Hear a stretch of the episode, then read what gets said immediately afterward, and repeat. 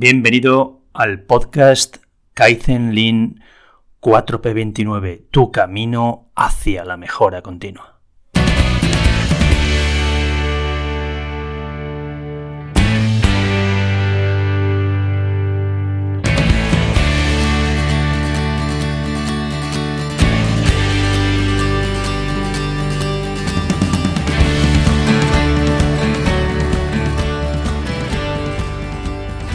Pues estamos en el episodio 6 eh, de vuestro podcast Kaizen Lean Mejora Continua. Eh, Sabéis que quizás hasta ahora no hemos sido demasiado mm, buenos con las pautas de cuánto hacíamos y cada cuánto íbamos a hacer nuestro podcast, pero no me gusta la palabra prometer, pero vamos a intentar hacer un podcast semanal y espero que lo consigamos. Además, eh, lo interesante de este anuncio es que además no lo vamos, no lo voy a hacer yo solo este podcast. Habrá una semana que igual sí que estaré solo y otra semana que se irán añadiendo pues otros colegas, otros eh, expertos o gente con experiencia en todas estas cosas de Kaizen, de Lean, de mejora continua. Incluso alguno de vosotros que posiblemente hoy ni os conozca, pero este podcast nace con la idea de que sea abierto a todos no quiero soltaros aquí una misa y que esto quede en casi nada, ¿de acuerdo? Y una cosa importante también que me gusta deciros, eh, vamos a ir aplicando el Kaizen en este podcast. Seguramente los cinco anteriores eh, no han sido con una calidad excesiva. Este posiblemente esté un poquito mejor y poquito a poquito aplicando, aplicando el Kaizen también nosotros, pues espero que dotemos a este, a este podcast de una mayor calidad y sobre todo que os sirva para algo.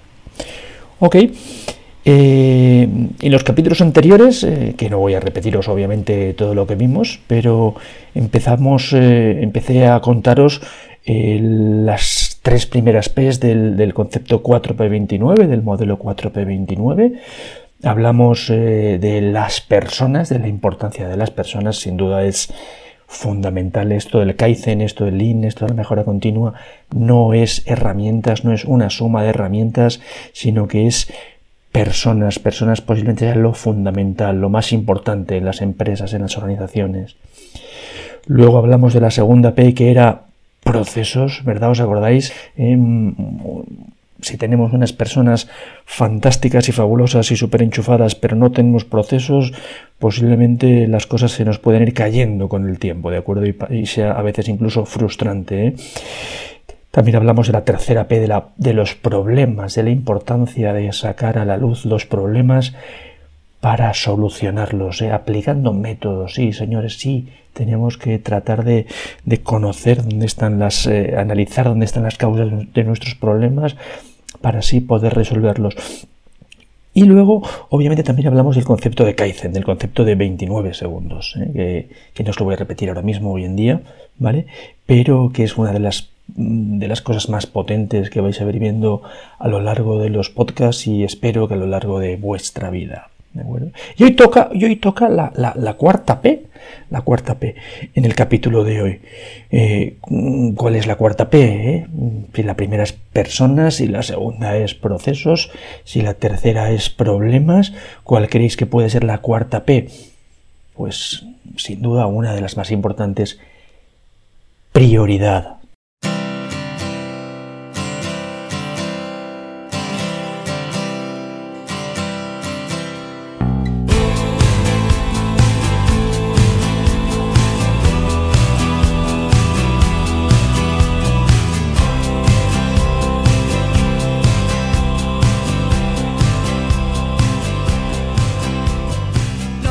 Bueno, ¿y por qué, por qué creéis que importante la palabra prioridad en esto del Kaizen, en esto del Lean, en esto de la mejora continua, en esto de la vida incluso? ¿eh? No quiero ponerme aquí tragicómico, pero, pero en el fondo, ¿por qué la importancia de la prioridad? Pues porque al final podemos, podemos hacer tantas cosas, ¿verdad? Podemos hacer tantas cosas, pero no podemos hacerlas todas. Y, muchas veces en las organizaciones intentamos, intentáis hacer demasiadas cosas. Y cuando queremos hacer demasiadas cosas a la vez, acabamos por no hacer casi ninguna bien. Iba a decir ninguna, de acuerdo, pero tampoco quiero ser tan, tan taxativo, ¿no? Al final esto de la mejora continua, esto del Lean, esto de la gestión empresarial, esto incluso de la vida, es un tema de elecciones, es un tema de, de prioridades. Podemos hacer casi casi lo que queramos, siempre que no pretendamos hacerlo todo.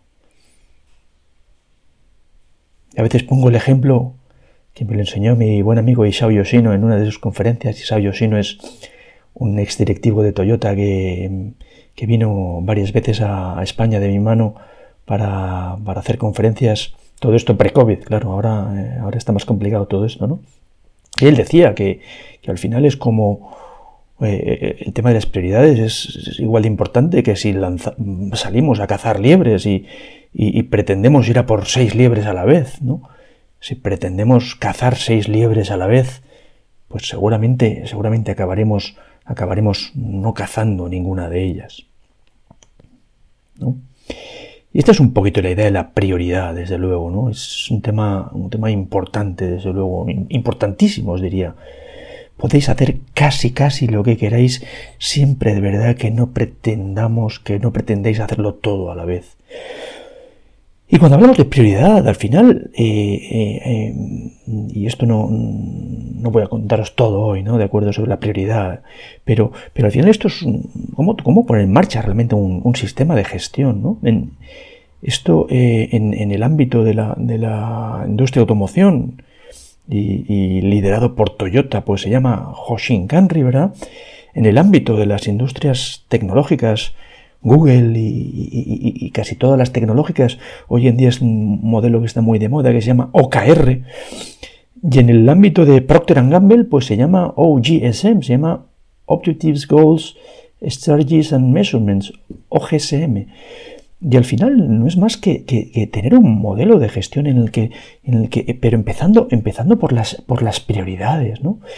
Si empezamos por las prioridades, por elegir unas poquitas, y luego pasamos al siguiente paso, eh, que insisto, no voy a soltaros todo el rollo hoy, pero eh, ¿qué indicadores, qué objetivos vamos a tener?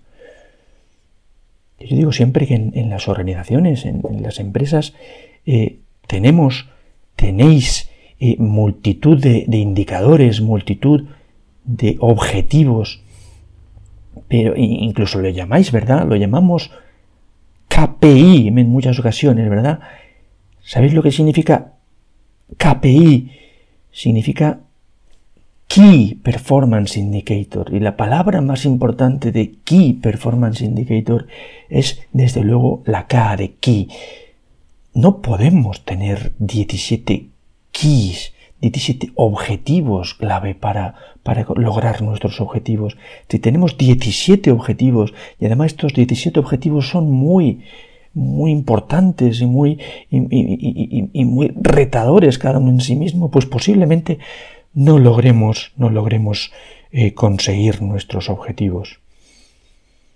Pero quizás si tenemos, oye, sí que tenemos uno o dos objetivos muy retadores, muy difíciles, muy casi imposibles, y el resto de indicadores, el resto de KPIs los miramos, como digo, a veces los miramos un poquito como de reojo, pues, pues oye, quizás sí que podemos en este, en este objetivo concreto, en estos dos objetivos concretos, de verdad pegarle un apretón bien fuerte, lograr un éxito importante y los otros pues que no se nos vayan de momento demasiado, ¿no? Que, que nos mejoremos un poquito pero apenas nada, ¿no? Yo cuando hablo de un objetivo importante, de un objetivo retador, de un objetivo realmente casi imposible. A mí me gusta contaros la historia, la historia del Shinkansen. Disculparme que vaya otra vez a Japón. ¿eh? Eh, esta historia también, también me la contó en su día, en su día Yoshino, ¿no?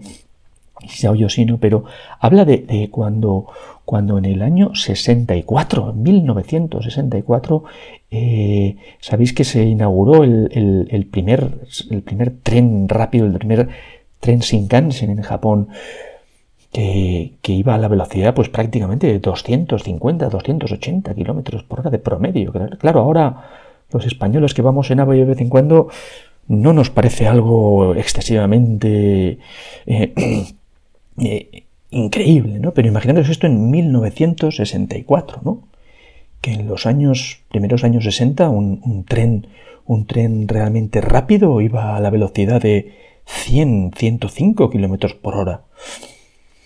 Y los ingenieros que comenzaron con el proyecto de unir Osaka y Tokio, pues que dijeron, oye, pues si vamos a 100, vamos un poquito más, unimos Osaka y Tokio, en vez de en las 9 horas que estaban, pues vengan siete y media, apretando un poquito la velocidad, yendo a 120, ¿no?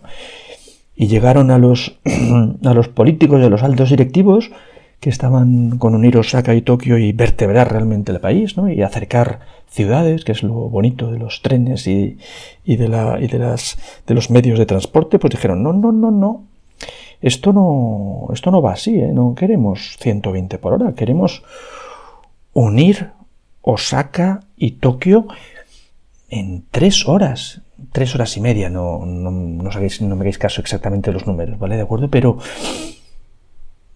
no, les dijeron, no, no, queremos realmente unir Osaka y Tokio en apenas tres horas y media, no en ocho, en tres horas y media. Y para ello no nos valen las 120 kilómetros por hora.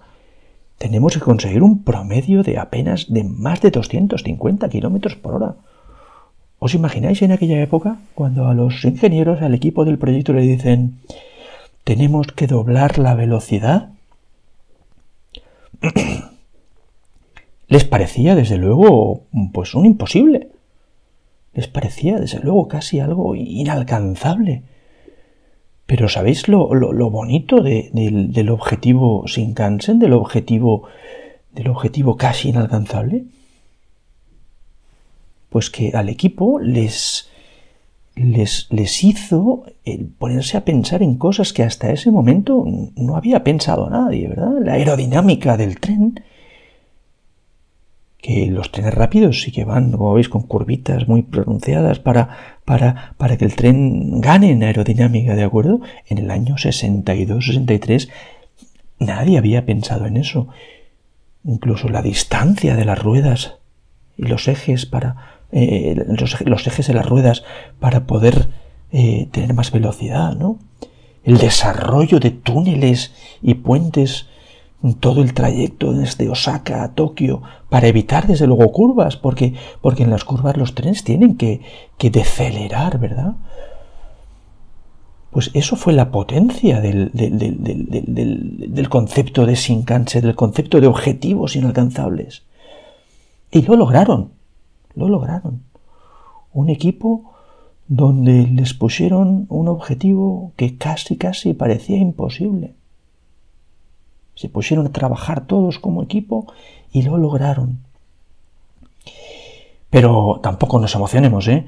Que a veces en las empresas queréis tener siete Shinkansens a la vez, ¿eh?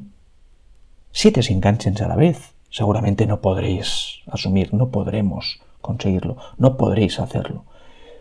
Pero quizás sí que podéis tener un Shinkansen, quizás hasta dos Shinkansen si me apuras. Más no,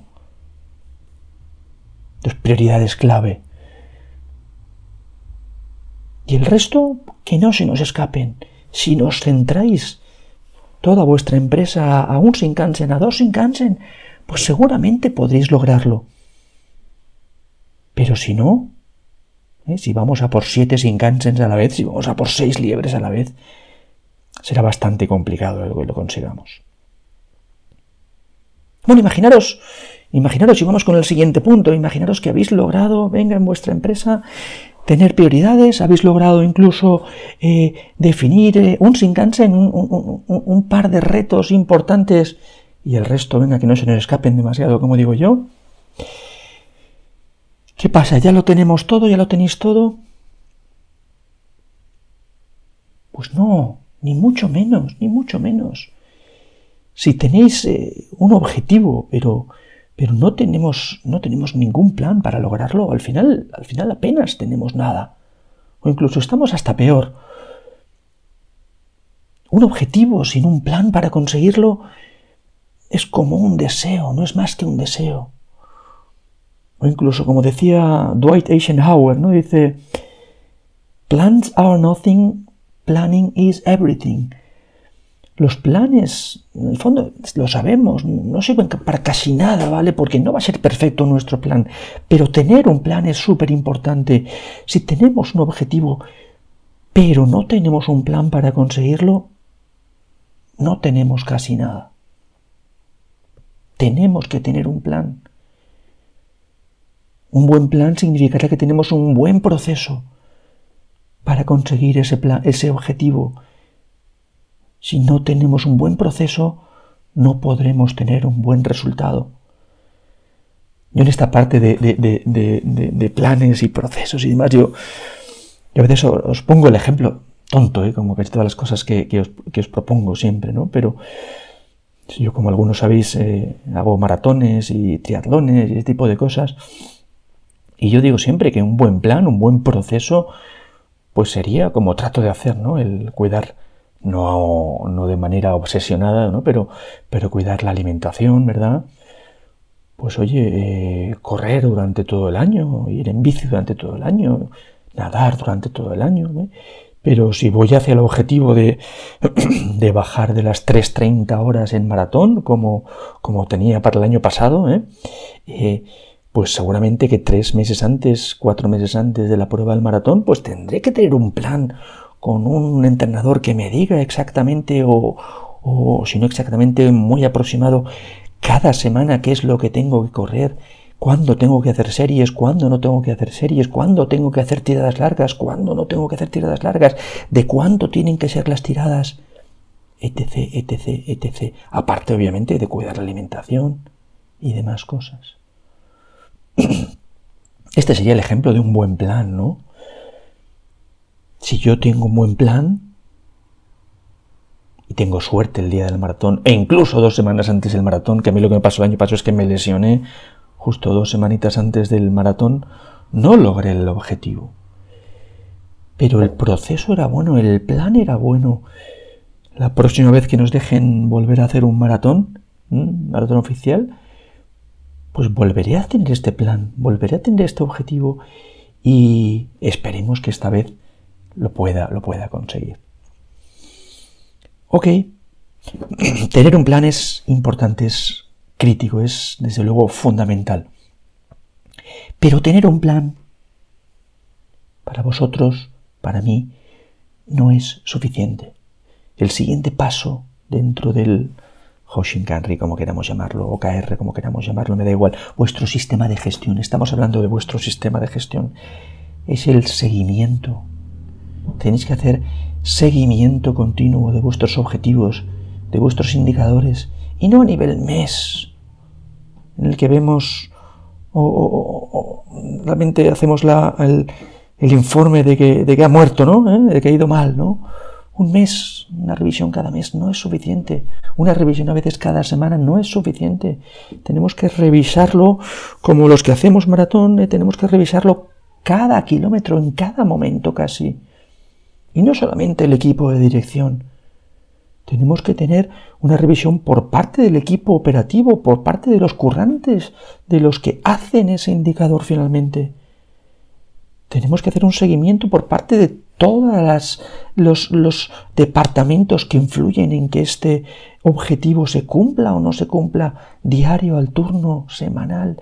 Tenéis que hacer y seguir de manera continua, sistematizar de alguna manera vuestro sistema de gestión, vuestra manera de revisar las cosas. Porque si sistematizáis vuestra forma de, seguir las cosas, estaréis sistematizando vuestro sistema de gestión y entonces será más factible que logréis vuestros objetivos. Porque, como me enseñó también mi amigo Isao Yoshino, eh, al final si no hay seguimiento, las cosas no se hacen. Si no hay check, no hay do. Si no se chequean las cosas, no se hacen. Fundamental este chequeo, fundamental este seguimiento, fundamental ese sistema de comunicación y de reuniones. Las famosas top 5, las famosas top 15, las famosas top 30. Llamarlas como queráis llamarlas, pero lo que tenéis que lograr es vuestro sistema de gestión y de seguimiento de vuestros indicadores, de vuestros objetivos. Y así, posiblemente, podréis azar está libre. Podréis lograr los objetivos que os planteéis. E incluso objetivos sin cansen. ¿Por qué no? Sí, objetivos que parezcan casi inalcanzables. ¿Qué os parece? ¿Qué os parece la cuarta P? La cuarta P de la prioridad. ¿Os parece que, que podéis hacerlo? ¿Os parece que podemos hacerlo? Cada una de las cuatro P es importante y fundamental en sí mismo. Pues bueno, con estos primeros podcasts ya os hemos introducido un poquito nuestra visión de, de, Kaizen, de Lean, de mejora continua, las, las cuatro P's, insisto, eh, personas.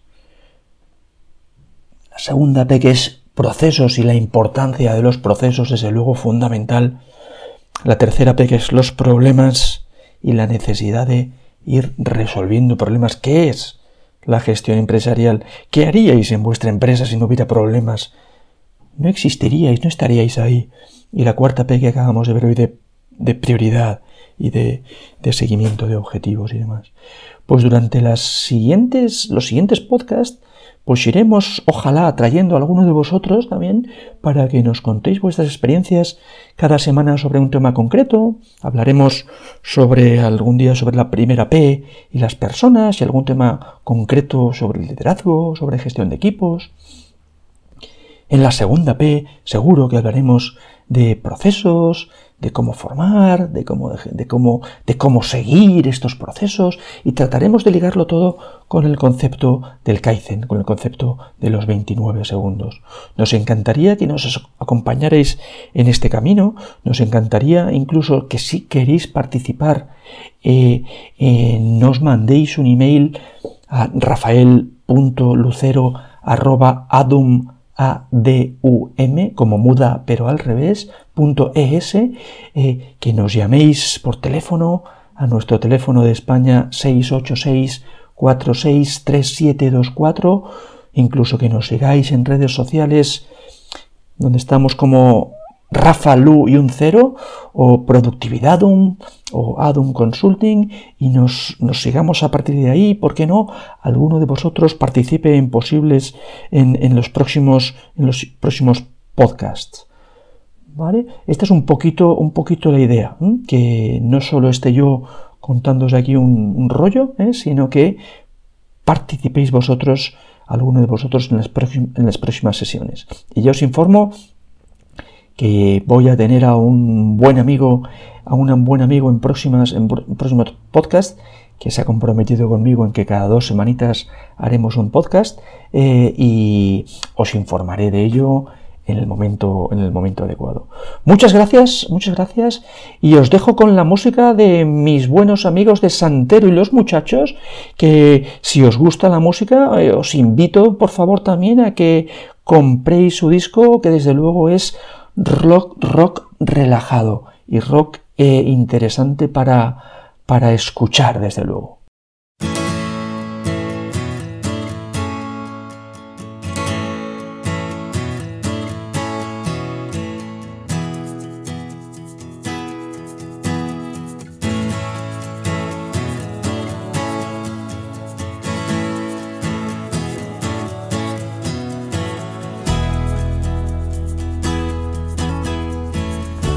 Las tardes dominan el brillo del lago.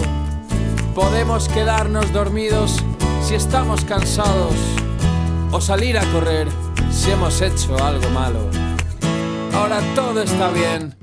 ¿Estamos bien?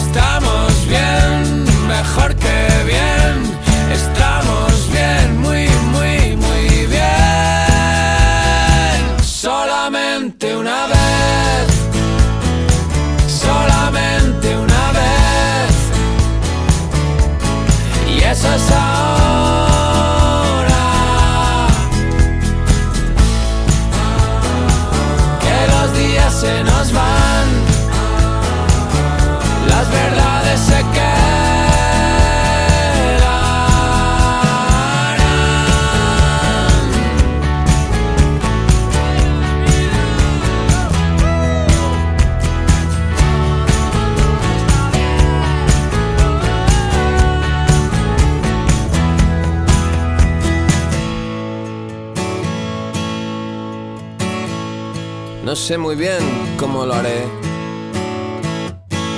Pero sí porque lo hice, por sumarte a mi jaleo, por las respuestas que ahora leo a mitad de la escalera. Que de Dios nada me dicen, ni lo vi, pero el azul del cielo sí, verdades verdaderas. Como tú, hija de la aventura, del amor con temperatura, de mucho vino blanco en mi nevera. Sabremos más, sabremos menos hacerlo.